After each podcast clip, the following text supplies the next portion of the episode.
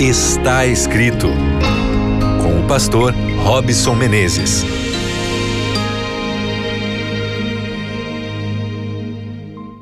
Olá, seja muito bem-vindo ao seu programa Está Escrito. Que prazer estar junto com você mais uma vez para meditarmos juntos na palavra de Deus, tirarmos importantes lições para a nossa vida. Não importa onde quer que você se encontre agora, passeando pela cidade, no carro, voltando da faculdade, no trabalho, em casa.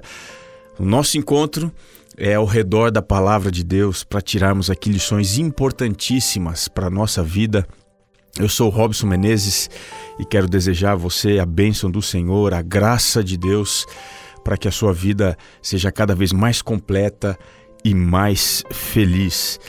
Hoje vamos dar sequência aqui no nosso programa está escrito sobre a série Emoções. Mas antes disso, eu, eu queria mandar aqui um grande abraço para todos os que estão acompanhando aí pela frequência da Rádio Novo Tempo aí na cidade de Curitiba, ou quem sabe também nas outras cidades aí de Florianópolis, Porto Alegre, Belém, Salvador, Vitória.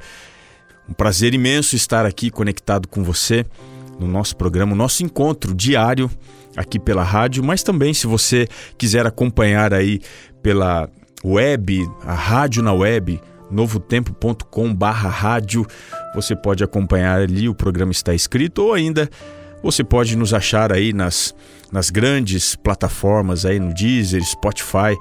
Você vai encontrar o nosso podcast ali também e acompanhar o programa está escrito. Vamos aqui seguir então com a nossa série Emoções. Estamos tentando entender como construir melhores emoções, o que a Bíblia nos ensina sobre isso.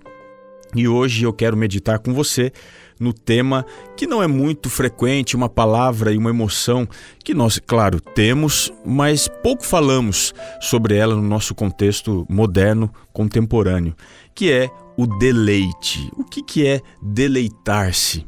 Uma palavra quase não usada por todos nós. Como é que eu posso me deleitar se as coisas e as pessoas que estão ao meu redor sempre ficam testando os meus valores e princípios? O que, é deleite? Bom, vamos começar definindo. Uma definição é simples: deleite é o ato de demonstrar um excesso de satisfação ou contentamento em relação a algo. Você conseguiu compreender? Deleitar-se, então, é você demonstrar esse excesso de satisfação.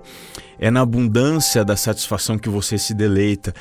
E isso significa que você está vivendo assim um prazer suave, prazer prolongado aquela satisfação íntima que geralmente as pessoas encontram em alguma coisa que lhe traz assim alguma afinidade, que lhe traz completude, plenitude. A Bíblia fala muito sobre esse ato de se deleitar, essa emoção profunda, intensa, vivida. E eu queria que você me acompanhasse num dos salmos talvez mais conhecidos da Bíblia, Talvez não esteja aqui a sua parte mais conhecida nos versos que nós vamos ler, mas eu quero ler com você a partir do verso 3, Salmo 37, a partir do verso 3. Diz assim: Confia no Senhor e faze o bem. Habita na terra e alimenta-te da verdade. Agrada-te do Senhor e ele satisfará os desejos do teu coração. A minha tradução aqui no verso 4 traz agrada-te, mas a palavra é deleita-te.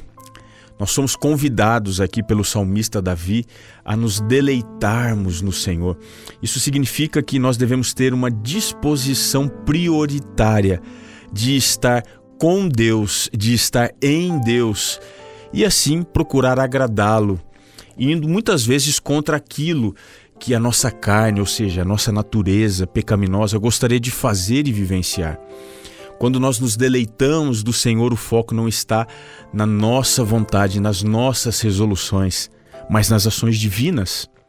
É por isso que essa palavra deleitar-se significa que é um prazer que nós alcançamos na pessoa de Deus, mas ele é precedido por algumas coisas muito importantes que o salmo menciona. A gente não leu, mas eu quero pontuar aqui para você.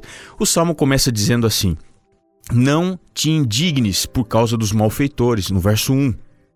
Nem, tenhas inveja dos que praticam a iniquidade. Veja, para você ter confiança em Deus, para você fazer o bem, disposição em fazer o bem, para você habitar na terra, para você se alimentar da verdade e finalmente se agradar do Senhor, se deleitar no Senhor, é necessário você antes desenvolver algumas ações de abstenção.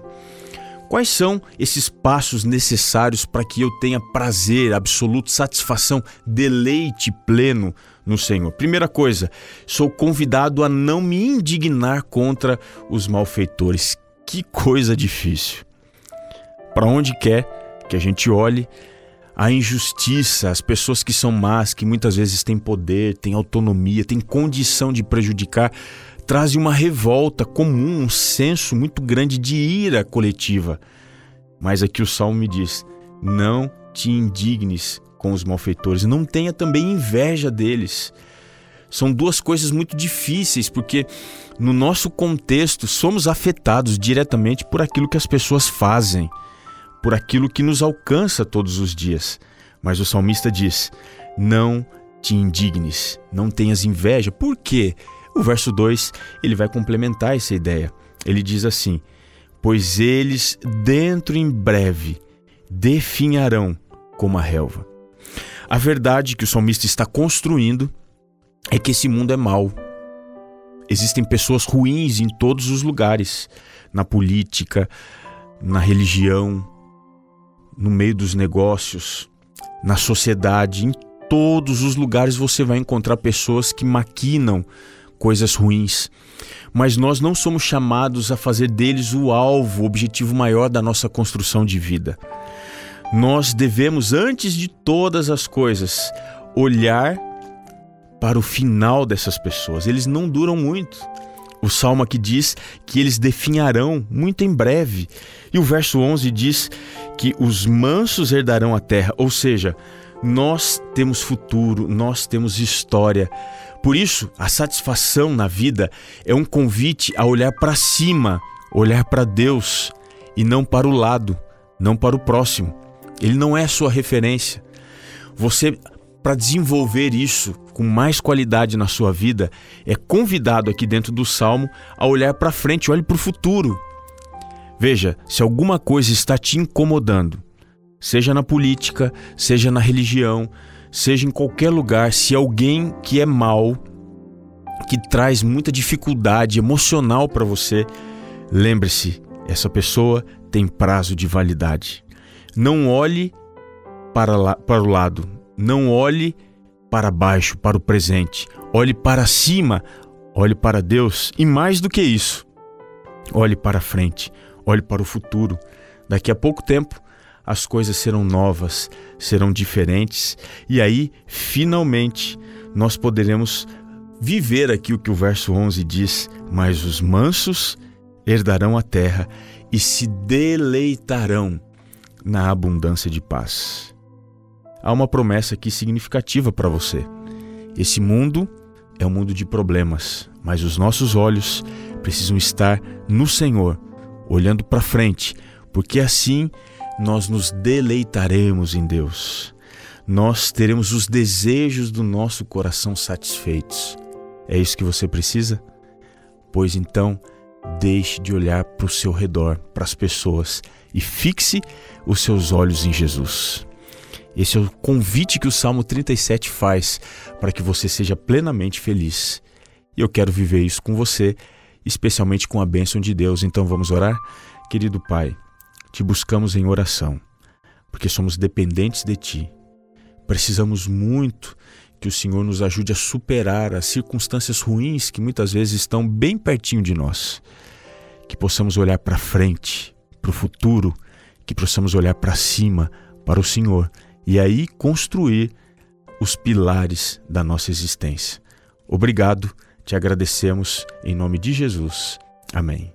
Que prazer estar com você e eu gostaria de te dizer que nem só de pão viverá o homem, mas de toda a palavra que procede da boca de Deus. Um grande abraço, nos encontramos no próximo programa Está Escrito.